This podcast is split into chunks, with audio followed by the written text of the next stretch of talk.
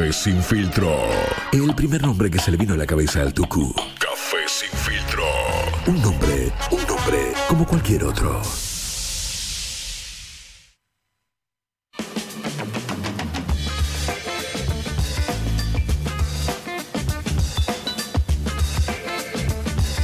Sí, sí, sí, sí, sí.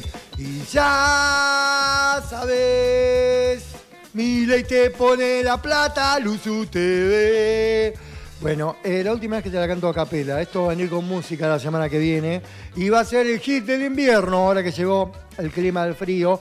Y hace un ratito solamente nos llamaba la realidad, por eso nos metimos en los portales. Pero estábamos a punto de contar una historia que se las voy a contar ahora. No se van a escapar de la historia. Así que los invito a todos a que nos sumerjamos acá en esta historia. ¿Por qué? ¿De dónde partimos? Partimos de un guion. Una historia, un guion, como sucede siempre. ¿Cuál es el tema? Que el guion se repite. Se repite si nos sentamos a pensar, a mirar para atrás. El guion se repite y pasa, por ejemplo, en caso de horóscopos. Vos ¿cómo es el horóscopo? Se escribe una cantidad de horóscopos y con el correr de los años o de los meses, se vuelve a repetir ese mismo horóscopo, se rota. Entonces como que hay algo escrito matemático, podríamos llamarlo, y se va moviendo para lugares. Una historia de amor, ¿cómo se repite? Pues decir, si yo voy, me enamoro, sufro, se me pasa, no sufro más, me vuelvo a enamorar. Entonces hay puntos que se repiten, hay momentos que van cambiando. Está bien, sí, es verdad, hay puntos que se repiten, van cambiando con diferentes sensaciones, diferentes condimentos, no siempre el mismo el plato, pero sí es más o menos el mismo condimento. Y así como pasa en la vida misma, esto sucede también en la política. Digamos, todo pasa, ¿qué lo decía? El anillo de Don Julio, ¿recuerdan? Que todo pasa todo por momentos se olvida también. ¿No les parece que hay una parte de la sociedad que olvida mucho? Que decís, ¿cómo es esto? ¿No te acordás? ¿Cómo era? Todo se recicla, las cosas vuelven también cambiadas, se le cambia el envase y vuelve de otra manera. Y lo que más preocupa es que muchísimo se reencarna. Y acá queremos entrar con esto. Muchísimo se reencarna, acordate de esto dijimos que viajábamos en el tiempo, nos vamos a ir al año 1930, más precisamente al 2 de julio de 1930, que era cuando nacía en Anillaco el señor Carlos Saúl. ¿De dónde venía este señor? De una pareja de sirios, Saúl y Mojibe, eh, ellos llegan a Argentina en 1910, eh, tuvieron tres hijos, después vino un cuarto hijo más, que era extramatrimonial, eh, Amado Calixto, pero primero tuvieron a Carlos Saúl, Eduardo y Munir Menem. Eh, nos vamos a concentrar obviamente en el señor Carlos para viajar en el tiempo y en la reencarnación que vamos a mencionar en un rato. Carlos, todos sabemos, fue gobernador de La Rioja entre 1973 y 1976. Tres años primero, después estuvo preso un año y medio durante eh, la dictadura militar, volvió a ser gobernador al regreso de la democracia desde 1983 hasta 1989, cuando es proclamado presidente de la Nación y dura durante 10 años en el cargo, ya que hace un mandato eh, de 6 años, reforma la Constitución y concreta un mandato más de 4 años y de esta manera completa los 10 años de mandato.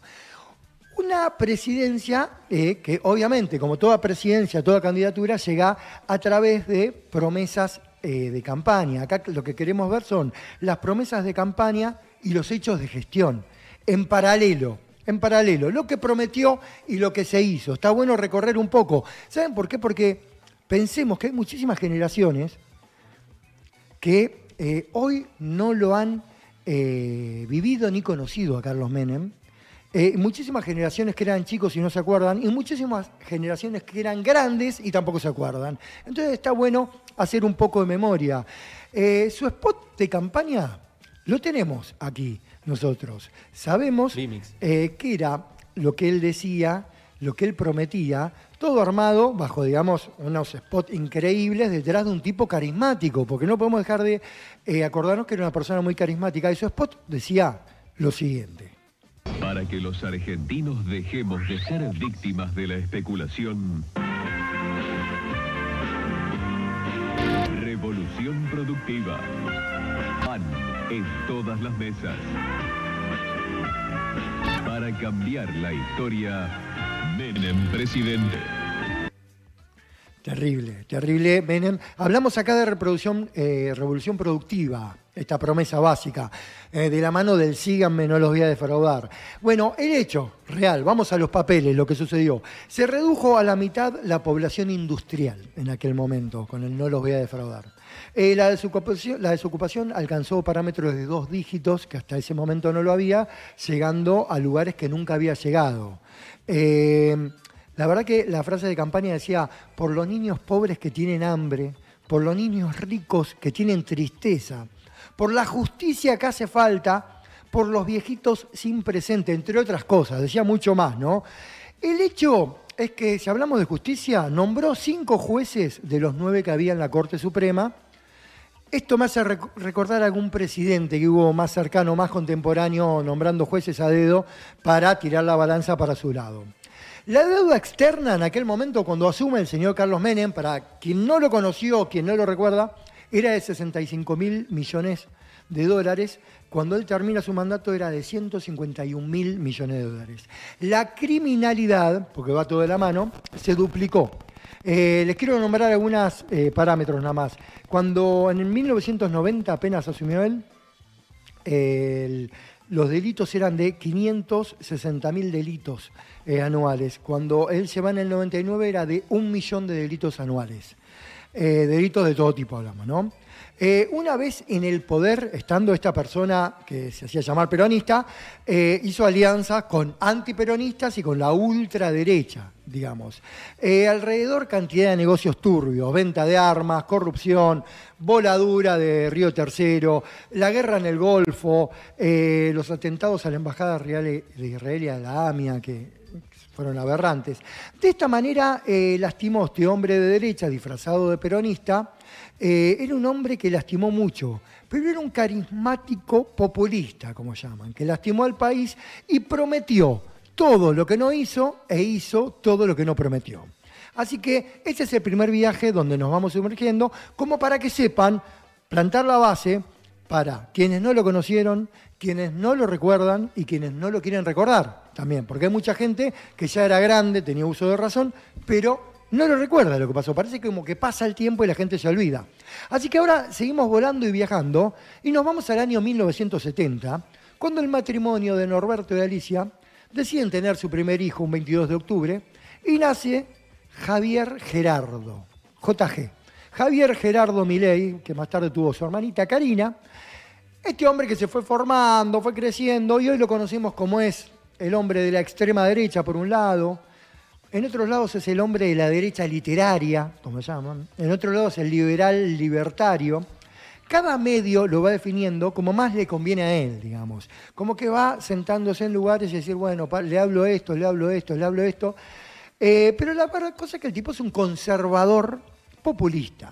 Acá vamos encontrando eh, parámetros muy parecidos a lo del señor eh, Carlos Saúl, si lo vamos viendo. Y para las nuevas generaciones que sepan quién es Don Carlos, quién fue Don Carlos Menem y quién es el Javier Milei contemporáneo de hoy, que mucha juventud tiene pensado votar.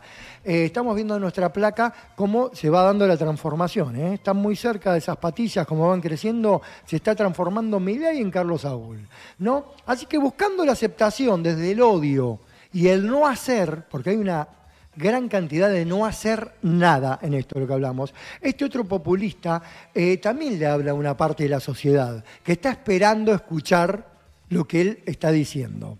Así que, simulando bases sólidas, este Milei, eh, podemos encontrar una persona que se opone al aborto, eh, rechaza la educación sexual en los colegios, algo tan importante como esto, eh, apoya la libre portación de armas, un tema muy delicado, muy, muy delicado y este tipo lo apoya, niega, niega todo el tiempo el tema del calentamiento global.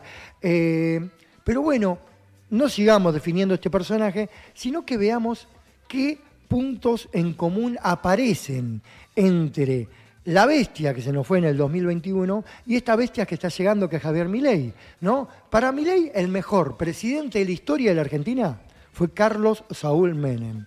El mejor economista de la historia fue Domingo Felipe Cavallo. O sea, vamos viendo algunas similitudes. Los dos manifiestan un desprecio por el Estado, terrible, el Estado como enemigo. Nosotros decimos que bueno, ante una situación está el Estado presente. Para ellos el Estado es el enemigo, es lo que hay que hacer desaparecer. Hablan de volarlo, volarlo por los aires, digamos. Es una cosa terrible. Los dos actúan parados en la extrema derecha sin dar una mínima posibilidad a los demás. Hay un montón de gente que en base a sus planes va a quedar totalmente afuera del sistema.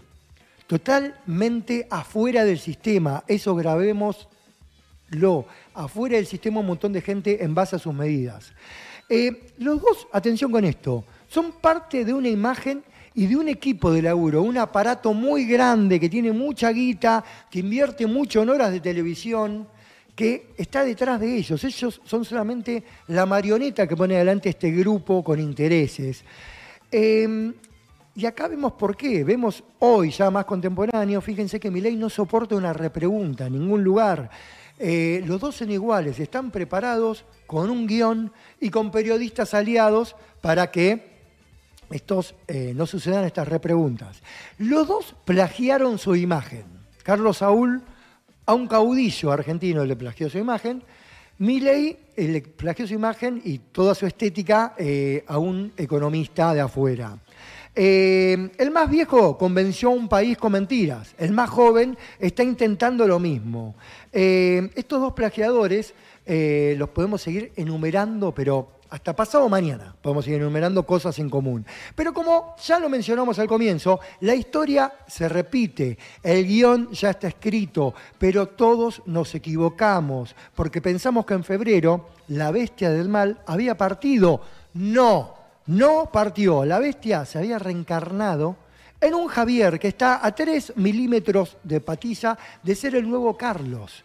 O sea que, digamos, un mismo grupo, un mismo aparato siempre preparando para atentar contra el pueblo argentino. Grabemos esto, preparado para atentar contra el pueblo argentino. Cuidado, les digo, porque la bestia no se fue.